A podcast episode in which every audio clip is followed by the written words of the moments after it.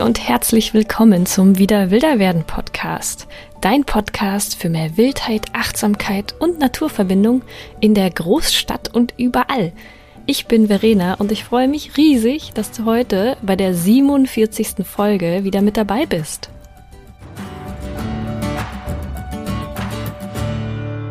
Ja, herzlich willkommen zu einer weiteren Folge. Schön, dass du mit dabei bist. Heute gibt es unerwarteterweise nochmal eine Solo-Folge nur mit mir. Eigentlich hatten wir ja geplant, Martin und ich, das ist ja der neue Co-Host, den ihr in der letzten Folge kennenlernen durftet, ähm, dass wir jetzt vorrangig viele Interviews mit spannenden Menschen führen, die euch hier auf dem Podcast zeigen. Wie es aber nun mal so ist, ist das gar nicht so einfach mit der Technik, wenn man denn nicht zu zweit oder eben alleine wie ich heute hier vor dem Mikrofon sitzt. Von zeitlicher Planung bis hin zu Internetverbindungen und Technik auf beiden Seiten. Ja, braucht noch ein bisschen Übungsarbeit, aber es sind viele spannende Menschen schon in Vorbereitung zu Interviews ja, geplant. Also äh, beware, da werden ganz viele spannende Themen auf euch zukommen. Aber heute gibt es nochmal eine spontane Solo-Folge von mir für euch. Ja, gestern habe ich mir dann spontan überlegt, was ich denn heute dann in einer Solo-Folge euch erzählen kann, weil ich möchte ja auch immer einen gewissen Mehrwert hier reinpacken, dass es nicht ein purer Laber-Podcast ist für euch, sondern dass ihr immer auch irgendwas für euch mitnehmen könnt. Und da ist mir tatsächlich eine sehr, sehr schöne Geschichte eingefallen, die ja in den letzten Tagen mir passiert ist, wo ich ja mit dabei sein durfte die mir wieder ein weiteres Mal die Augen geöffnet hat. Vor allem Thema, wer kann alles deine Lehrerin sein? Wo, wo kannst du überall wieder Neues lernen? Und da möchte ich euch so ein bisschen mit dem Erzählen der Geschichte dahin mitnehmen, dass ihr vielleicht auch, ja, ein bisschen mit noch, noch offeneren Augen durch die Welt geht und guckt, wer alles dir was beibringen kann. Weil wir erwachsene Menschen haben ja oft so dieses klassische Hierarchiegefühl, wir, wir sind älter, und bringen jüngeren Kindern was bei. Und ja, wie, wie ihr euch vielleicht schon denken könnt, war das vor ein paar Tagen bei mir ganz umgekehrt und ich war wieder ein weiteres Mal voller Dankbarkeit und ganz erfüllt, ja, dass ich von einem jungen Menschen was lernen durfte. Ihr habt ja vielleicht, wenn ihr mir auf Instagram folgt, mitbekommen, dass ich mich vor ein paar Tagen mit dem lieben Kri und Familie getroffen habe. Kri ist ein ja, schon, schon lang zurückreichender Mentor von mir, der hat mich da auf meinen Wildnisweg gebracht. Da habe ich auch schon eine ganz eigene Podcast-Folge dazu aufgenommen. Wer sich da mal näher reinhören möchte, wie das so passiert ist, gerne da mal reinlauschen. Mm, wie gesagt, Kri ähm, wohnt eigentlich gar nicht in der Nähe von Berlin, sondern weiter im Süden war aber auf der Durchreise und da konnte ich natürlich nicht anders und musste alles stehen und liegen lassen und mich mit ihm und auch seiner lieben Familie treffen. Ähm, seine Frau und auch Sohn waren mit dabei und da habe ich mich riesig drüber gefreut. Bei den jungen Menschen habe ich noch nie live gesehen und da war ich natürlich auch total happy, den endlich mal kennenzulernen. Ja, und es ist sowieso immer eine Wonne, mit Herzensmenschen durch die Natur zu streifen und so ein bisschen das wilde Berlin zeigen. Hat mir auch sehr gut getan, Menschen, die mir wichtig sind, wichtige Orte zu zeigen. Richtig, richtig schön. Ja, und eben auch mit, ja, vor allem Kri und Familie, die einfach mir so viel auf den Weg gegeben haben, was ich, wovon ich einfach in Berlin auch immer wieder von zehren kann. Das war einfach sehr, sehr herzerwärmend und ja, einfach sehr guttunend. Ja, und was hat das jetzt mit diesem LehrerInnen-Sein zu tun? ähm, ja, muss ich ein bisschen ausholen. Der ähm, junge Mensch, der mit dabei war, Chris Sohn, der hat äh, sowieso mein Herz und alle unser Herz, die mit dabei waren, erwärmt. Ähm, es ist einfach immer ganz, ganz großartig, die Welt wieder durch Kinderaugen zu sehen. Das habe ich natürlich auch schon öfters im Waldkindergarten, wo ich ja ganz, ganz lange gearbeitet habe, immer wieder gesehen und war da sehr, sehr dankbar. Ähm, hab's aber wieder so ein bisschen vergessen gehabt und deswegen ist das jetzt auch der Grund, warum ich es nochmal erwähne. Es ist einfach so fantastisch, wer dir alles Sachen beibringen kann. Ähm, das ist eben nicht dieses klassische, ähm, ja, ältere Menschen bringen dir was bei und jüngere hören zu, sondern dass man ganz, ganz oft sehr ehrfürchtig sein darf, wer dir alles was beibringen kann. Und das ist oft auch von den un unerwartetsten ja, Tieren auch sein kann, Menschen, Pflanzen, dass ähm, du immer überall die Augen offen lassen darfst und dein Herz offen lassen darfst, wo dir überall Dinge neu gezeigt werden, wo du was lernen kannst. Ähm, ja, es war nämlich ein einfach grandioser Spaziergang eben, da jetzt auch mit so einem ganz jungen Menschen die Welt oder das ist ja quasi so meine Welt, diese wilde Berliner Welt durch den Stadtrand zu spazieren und da einfach durch äh, ganz neugierige Kinderaugen eigentlich sehr, ja, doch karge Wiesen oft zu sehen und Parks, äh, wo eigentlich nicht viel los ist. Und ja, dann einen jungen Menschen mit dabei zu haben, der das einfach durch komplette, wilde, unvorbelastete Kinderaugen sieht. Ja, plötzlich wurde die Wiese zu einer großen Rehweide. Wir haben nämlich tatsächlich auch Rehspuren gefunden. Und wir haben uns alle in Rehböcke und Böckinnen verwandelt. Und ja, durfte auch zum, zum einen da lernen, dass ich ja auch in so einer, in so einer Großstadtnähe meiner Fantasie auch freien Lauf lassen kann und dass auch dort wilde Rehe wohnen dürfen und man die auch bespielen kann und äh, man auch dort wilde Verstecke finden kann, wo selbst ich oft gedacht habe, so, nee, das ist ein sehr, sehr langweiliger Park. Was, was sollen denn Kinder da überhaupt spielen? Ja, da ist ja nicht mal was zum Klettern, sondern das war wirklich einfach nur Wiese und ein paar Bäume. Das war zum einen schon wirklich sehr, sehr großartig.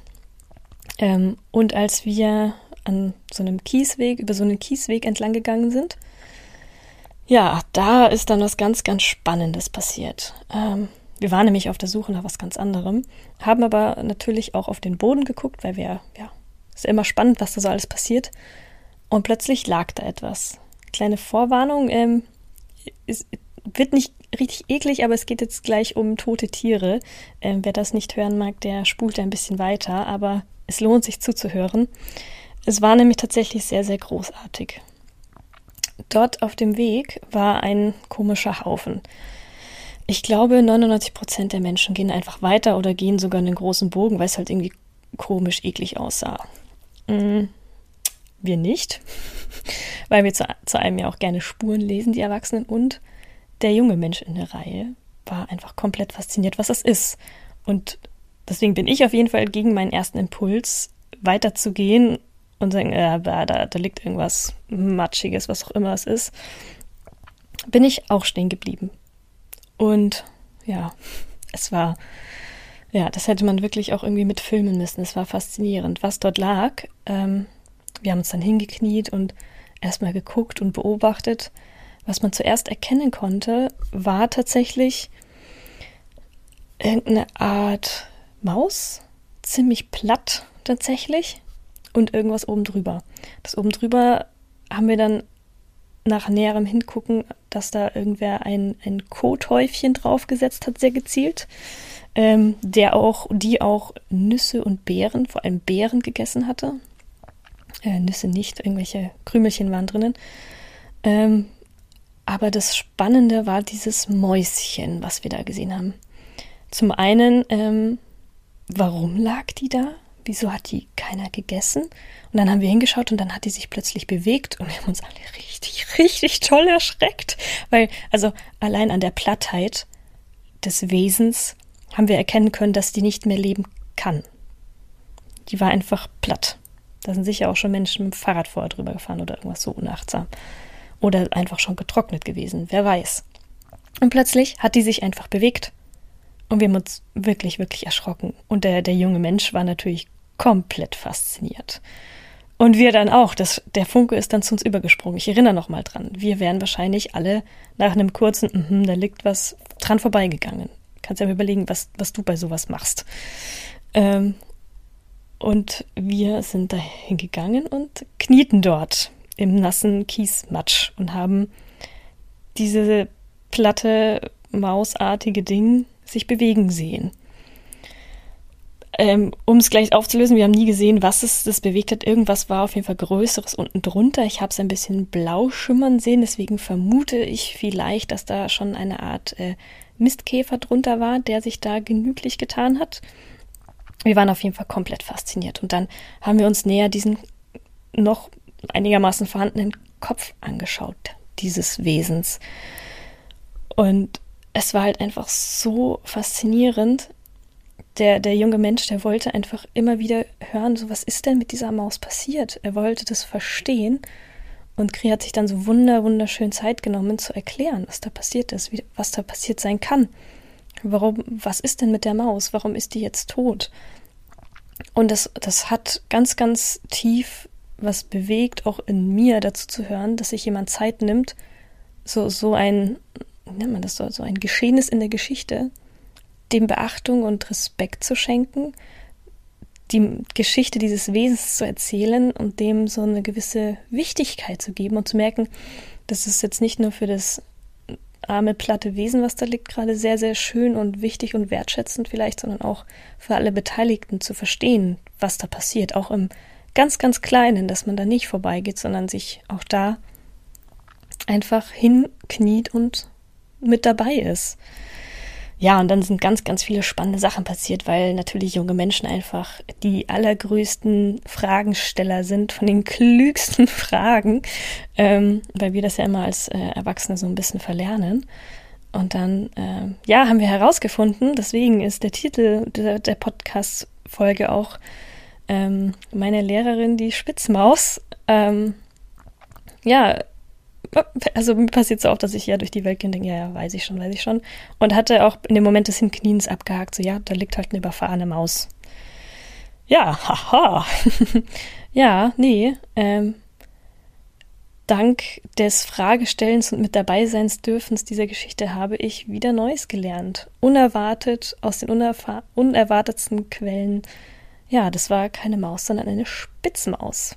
Und damit ich das Wissen gleich an dich weitergebe, ähm, noch eine kleine, kleine Info-Ecke hier in dieser emotionalen, ja, bewegenden Geschichte, dass Spitzmäuse ähm, gehören gar nicht zu den Mäusen. Die sind äh, keine Nagetiere, sondern sind näher mit den Igeln verwandt. Die sind Insektenfresser. Hören, ähm, äh, sehen gar nicht so gut und wenn du sie dir mal genau anschaust, wenn du mal irgendwie das Internet durchsuchst, da findest du sicher Bilder von ihr, von der Spitzmaus, dass die auch tatsächlich, kam mir dann bei näherem Hingucken, eher dem Maulwurf ähnlich sieht. Du kannst ja mal schauen, wo, wo sind da die Ohren, wie ist die Schnauze geformt, wie bewegt die sich vielleicht. Mich hat das sehr, sehr an einen Maulwurf dann tatsächlich erinnert. Ähm, ja, da sind wir nämlich dann drauf gekommen, wenn wir uns diese Schnauze, wie ich gerade schon vorhin erwähnt habe, angeschaut haben. Und die hatte gar keine Mäusezähnchen, diese Maus. Und da waren wir schon so, hm, okay, sondern hatte so viele so kleine Schafzähne daraus gucken. Ein Insektenfressergebiss. Ganz, ganz spannend.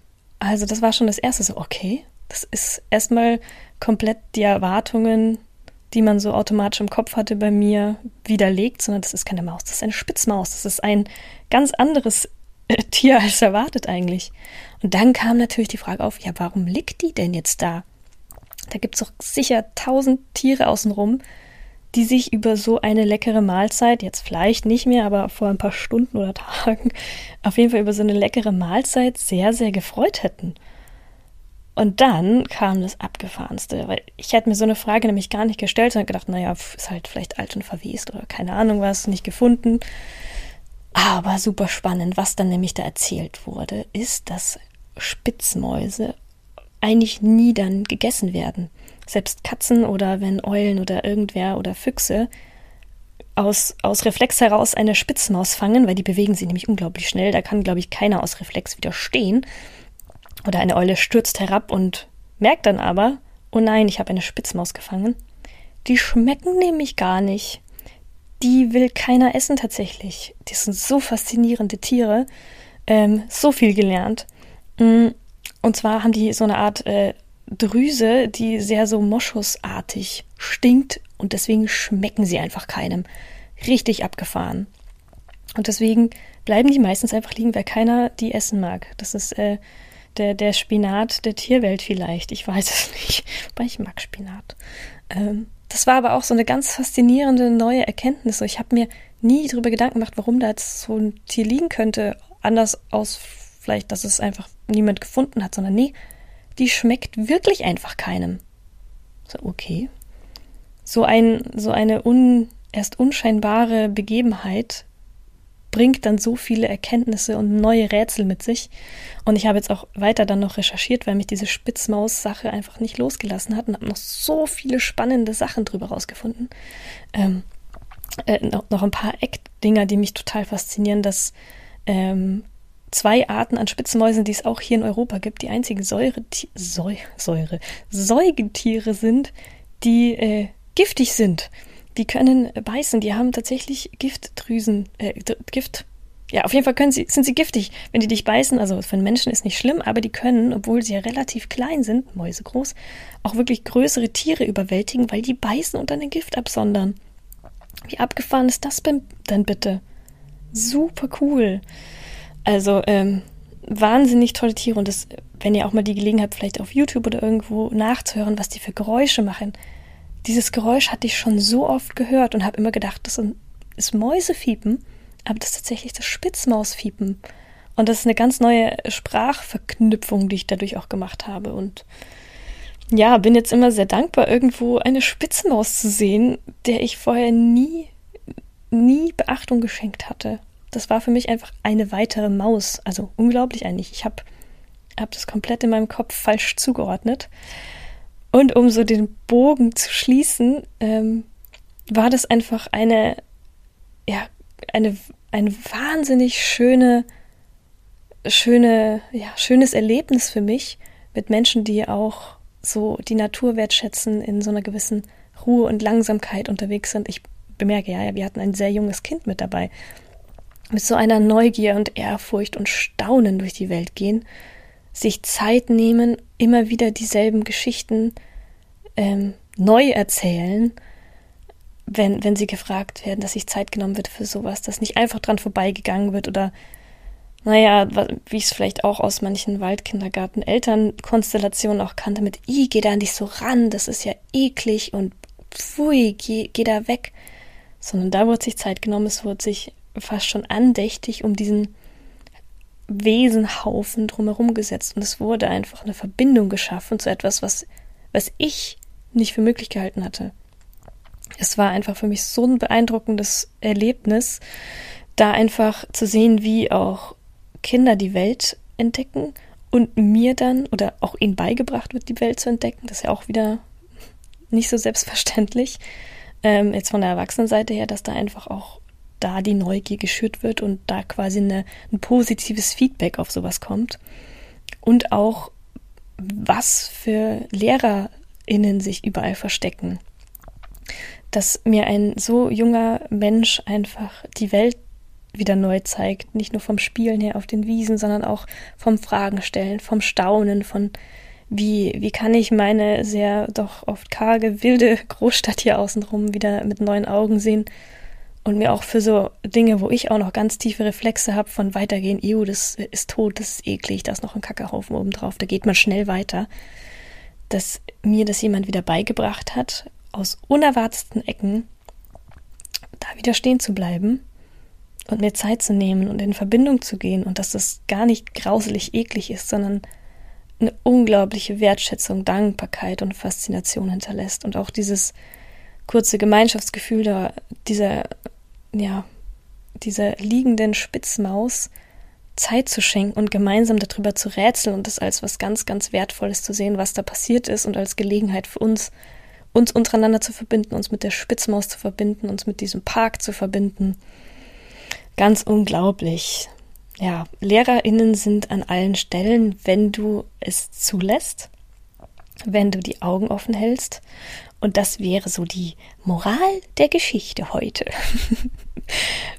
Was du für dich mitnehmen kannst, dass du ein bisschen heute durch deinen Alltag gehst oder auch vielleicht die nächsten Tage und guckst, wo überall LehrerInnen auf dich warten. Was, was kannst du vielleicht auch anderen beibringen und was, was lehren dir andere? wo wartet, wo wartet Wissen auf dich, was du vielleicht aus Reflex, wo du dich davor verschließt? Was will dir vielleicht ähm, auch Menschen, die, mit denen du etwas schwieriger hast, vielleicht mit Nachbarn oder so, mit denen du vielleicht irgendwie im Krach liegst oder so. Was, was sind das für LehrerInnen für dich, dass du ein bisschen weiter denkst? Was kannst du dir aus sowas auch rausziehen? Oder was, was können die Vögel dir beibringen? Was kannst du von anderen, jüngeren Menschen lernen? Da so ein bisschen die Wissenshierarchien durchbrechen und neu denken. Vielleicht findest du ja ganz neue, ungeahnte ja, Entdeckungen und LehrerInnen und ja, ich wünsche dir ganz viele solcher ähnlicher verbindenden Momente, wie ich sie dankenswerterweise erleben durfte. Ähm, da wartet viel auf einen und ich kann nur, nur wünschen, dass du da auch ganz viele solcher Momente hast. Ja, End of Story Time. Nochmal vielen Dank an alle lieben wilden Menschen in meinem Leben, die sowas möglich gemacht haben und immer noch machen und immer machen werden. Ja, das bereichert mich sehr. Ähm, und ein weiteres großes, großes Dankeschön. Das kennt ihr ja wahrscheinlich schon am Ende der Folge. Trotzdem noch einmal Dank an alle, die mich und den Podcast und jetzt auch den neuen Co-Host Martin des Podcasts unterstützen mit Steady. Es ist großartig, dass es Menschen wie euch gibt, die einfach aus, ja, weil, weil ihr einfach toll seid, den Podcast auf Steady unterstützen. Wer das auch machen möchte, ich mache noch einen Link in die Show Notes rein. Ähm, als kleines Zuckerl kriegen die Steady-Supporterinnen immer viele News viel früher und auch oft kleine PDFs etc. als gratis Download. Download. Ähm, weil ihr einfach toll seid, weil ohne euch wäre der Podcast nicht möglich.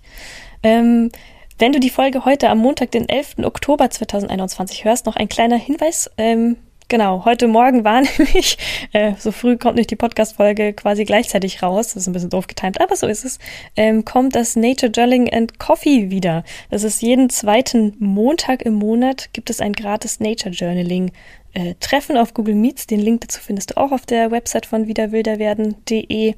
Mm, der nächste Termin ist dann im November. Und Nachdem du eine treue Podcast-Hörerin bist und bis zum Ende hörst, kriegst du ähnlich wie die Steady-SupporterInnen auch die News, dass es bald auch einen Abend-Gratis-Termin Nature Journaling in Tea geben wird. Der wird immer freitags von 21 Uhr bis 22 Uhr am letzten Freitag im Monat stattfinden. Die Termine gibt's dann bald auf Steady oder in meinem Newsletter. Genau, also ganz herzlichen Dank für alle, die das unterstützen. Ich versuche so vom Konzept her, das alles möglichst gratis rauszugeben und baue darauf auf Herzensgüte, dass immer auch das zurückkommt, was man rausgibt. Deswegen ähm, fühle ich mich sehr getragen und supported für euch.